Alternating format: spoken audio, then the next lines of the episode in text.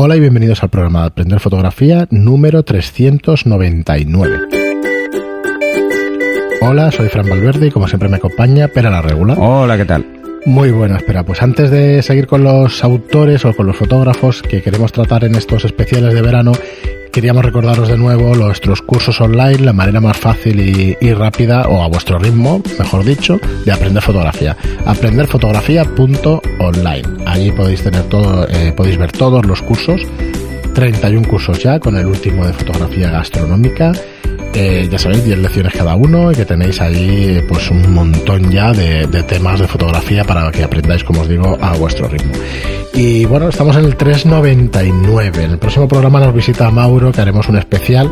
Bueno, esperemos que, que pueda venir, porque lo estamos anunciando aquí. A bombo, así, a bombo y platillo. Si no, no, os preocupéis que haremos un especial 400 sí, sí, sí. Y, y, nos explayaremos bastante tiempo. Será tema libre y... Y lo que salga. Y lo que salga. Exacto. Y de bastante tiempo. Eh, ¿Vais a hacer algo especial? Sí, eso.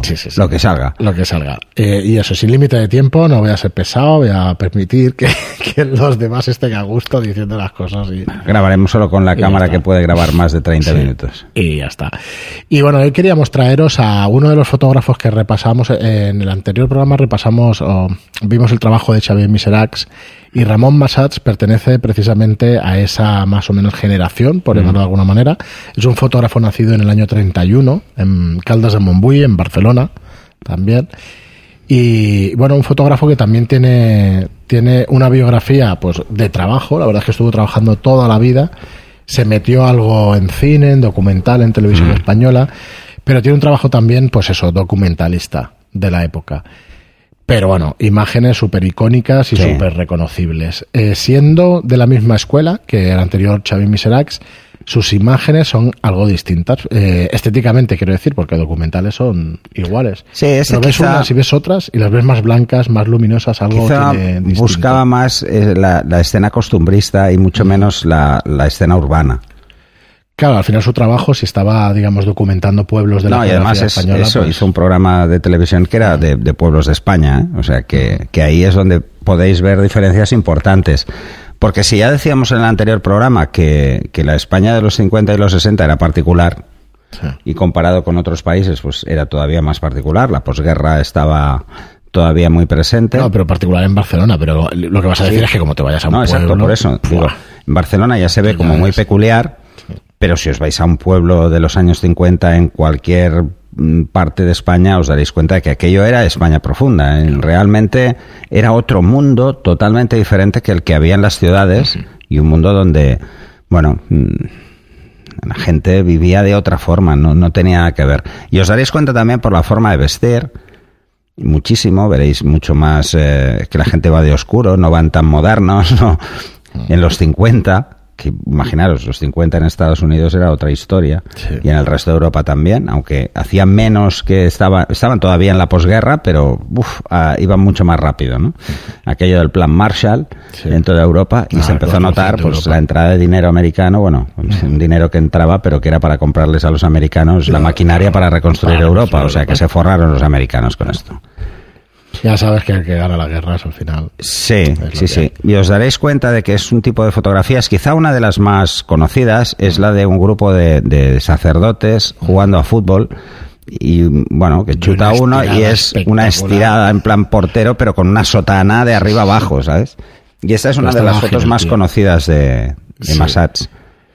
Luego, eh, el tema del momento decisivo sigue estando presente. Es más presente, de una foto. Constante. Pero uh -huh. es que quizá era lo que marcaba la diferencia entre los fotógrafos que lo hacían por afición y los que lo hacían por, por documentar realmente y porque se dedicaban a la fotografía. Entonces te darás cuenta de que precisamente eso está mucho más buscado, el, el esperar ese momento, que en otros fotógrafos. Sí, tiene esta es que de los sacerdotes bueno. entrando en un cementerio, supongo que es un cementerio, un cementerio eh, que están en, en, hilera, están en fila y, sí. y, joder, está negro, blanco el tronco del árbol blanco el tornero, negro el sacerdote y ostras. Solo hay uno tapado por un árbol. ¿eh? Hay uno tapado por un árbol, otro por la puerta, pero ostras, con una simetría es un buen gusto al hacer la foto que dices. Ostras, sí, sí, macho. este tipo de fotografías. Claro, está preparado esto, vete a saber. No. Yo pero, creo que no. Yo creo bueno, que no. Pero es que además, de todas formas, fíjate en, en los detalles que tiene en ese sentido, es que el encuadre es absolutamente limpio. Sí, O sea, está justo está arriba, justo, sí. eh, toda la parte del cielo que no aporta está porque, porque el ángulo en el que ha hecho la fotografía lo ha compensado. Y te, te darás cuenta de que, claro, este tipo de fotos, esta gente hacía muy pocas fotos en toda su vida, comparado con lo que hacemos ahora. Y tanto.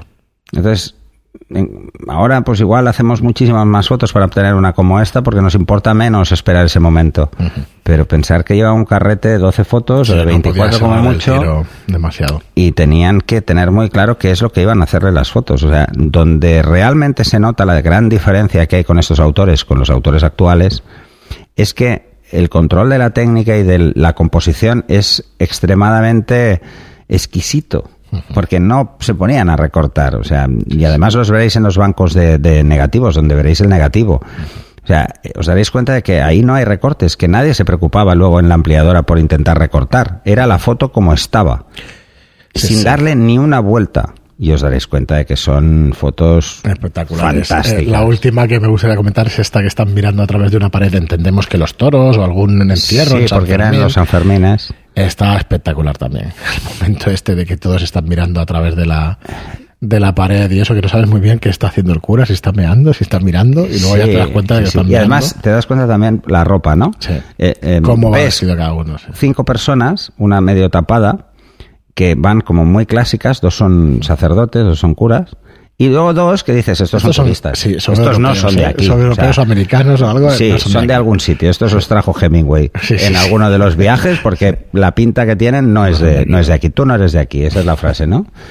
Y sí, y os daréis cuenta de que las fotografías que tiene eh, tienen ese aire, ese aire a, a- no sé, no, no, no es antiguo, es un aire de que se nota clarísimamente que estamos hablando de, de los pueblos y de las ciudades, pero sobre todo las de los pueblos son, a mí me parecen espectaculares, sí. muy espectaculares, francamente espectaculares. Yo os lo recomiendo porque os daréis cuenta. Mira qué contraluz. macho. Sí, sí, brutal. Está brutal, ¿eh? Este es muy bueno. Para Sí, sí. conseguir aquí. Aquí sí que han forzado el. Claro, pensar que además estas de- fotografías de estaban revelar. trabajando con, con cuatro pasos, como mucho. O sea, que, que tenían que, que ser muy buenos técnicamente para que entrara todo lo que tiene que entrar. Y sí, se ven negros empastados, pero es que es, es imposible no hacerlo. Es inevitable. Y es absolutamente inevitable. Muy bien, pero pues. El cura portero, mira, precisamente, sí, no sé qué he hecho. noticia. ¿verdad? Nada, no te preocupes. Eh, nada, eh, El traeros. cura portero de Ramón Massats sigue, parando penaltis. Ostras. Es que no pasa de moda. No. No pasa de moda el, No, no, no, la- pero esa foto no y eso siga fotografías tan buenas. El cura. No, eh, será una frase traída, vete tú a saber por qué, porque los, Pues los mira periodistas esto. de hoy en día. Os daréis cuenta que hay escenas, escenas cotidianas que es que son de películas. De Buñuel, por ejemplo. Eh, fotografías hechas en un Trabajó- rodaje trabajó con Carlos Buñuel, Saura, por ejemplo. imaginaros. Mm. Sí, sí. Os, os podéis encontrar auténticas joyas de, Para mí de sí, la mí historia de este país. A mí no me. eh, De hecho, hace unos años me, me daba igual, esto no me importaba y tal, pero vas empezando a tener un poco de gusto, que es de lo que hablamos, de gusto fotográfico y tal, y dices, ostras, esto vale su peso en oro, lo que estás Sí, viendo. mira una foto de precisamente Sí, sí, de- rodaje Massats de Viridiana. haciendo una foto durante el, a Buñuel durante el rodaje de Viridiana Mm. cómo cogía es cómo cogía la cámara eh, Buñuel para buscar el encuadre o sea cómo se metía en el papel del, del cámara Sí, sí. Es bueno la verdad es que os puede Muy sorprender recomendable. Ramón Massats, eh, buscadlo, mirad sus fotos, si lo veis a través de YouTube veréis una muestra de su trabajo, súper interesante. Oye, recomendarnos eh, autores, eh, nosotros conocemos algunos sudamericanos, ya lo tratamos en los anteriores programas, pero si conocéis o queréis que hablemos de alguno, eh, recomendárnoslo, que veremos su obra y, y miraremos a ver si, si encontramos... Eh, joder, qué chula esta. Sí, sí, sí.